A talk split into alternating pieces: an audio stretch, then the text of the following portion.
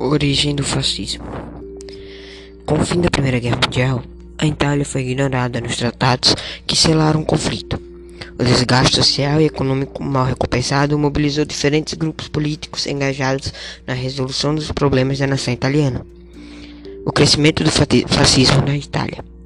Os fascistas, liderados por Benedetto Mussolini, louvaram uma ação de combate contra os focos de articulação comunistas e socialistas, criando uma força miliciana conhecida como Camisas Negras. Os fascistas ganharam bastante popularidade em meio a candentes da economia nacional.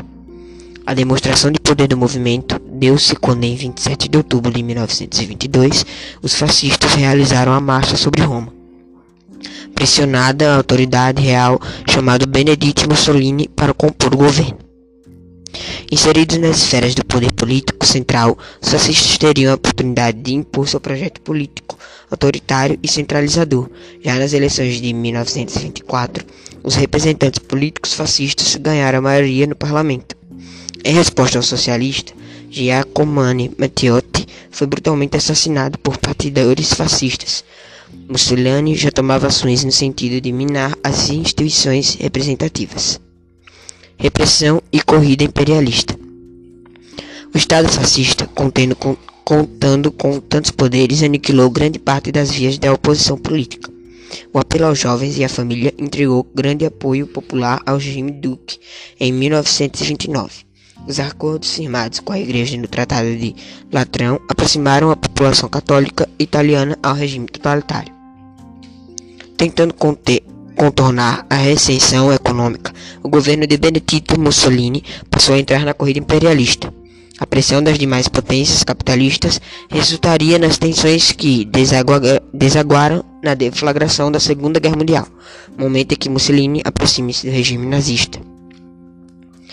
O nazismo também foi um fenômeno político que surgiu na Alemanha por causa das grandes mudanças que aconteceram após a derrota germânica na Primeira Guerra Mundial.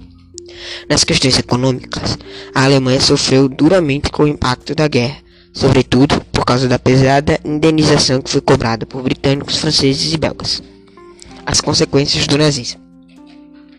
Outras consequências foi a grande perseguição sobre os judeus nas décadas de 1930 e 1940. Após Hitler ocupar o poder da Alemanha em 1933, os nazistas iniciaram um processo de perseguição aos judeus, sobretudo a partir de 1935, quando foram aprovadas as leis de Nuremberg. Campos de concentração. Os nazistas passaram a construir campos de concentração logo após assumirem o poder na Alemanha, isto é, em 1933. O primeiro campo de concentração construído pelos nazistas foi o campo de Dachau, que inicialmente abrigava presos políticos do regime nazista. O Holocausto. A perseguição aos judeus e às outras minorias promovida pelo nazismo ficou conhecida como Holocausto. Atualmente sabe-se que 6 milhões de judeus foram mortos em consequência disso. Esse total correspondia a dois terços dos judeus da Europa, pois antes da guerra a população judia no continente europeu era de 9 milhões de pessoas. A arte nazista foi mais uma arma usada pelos nazistas para promover, para provar a suposta superioridade alemã sobre os demais povos.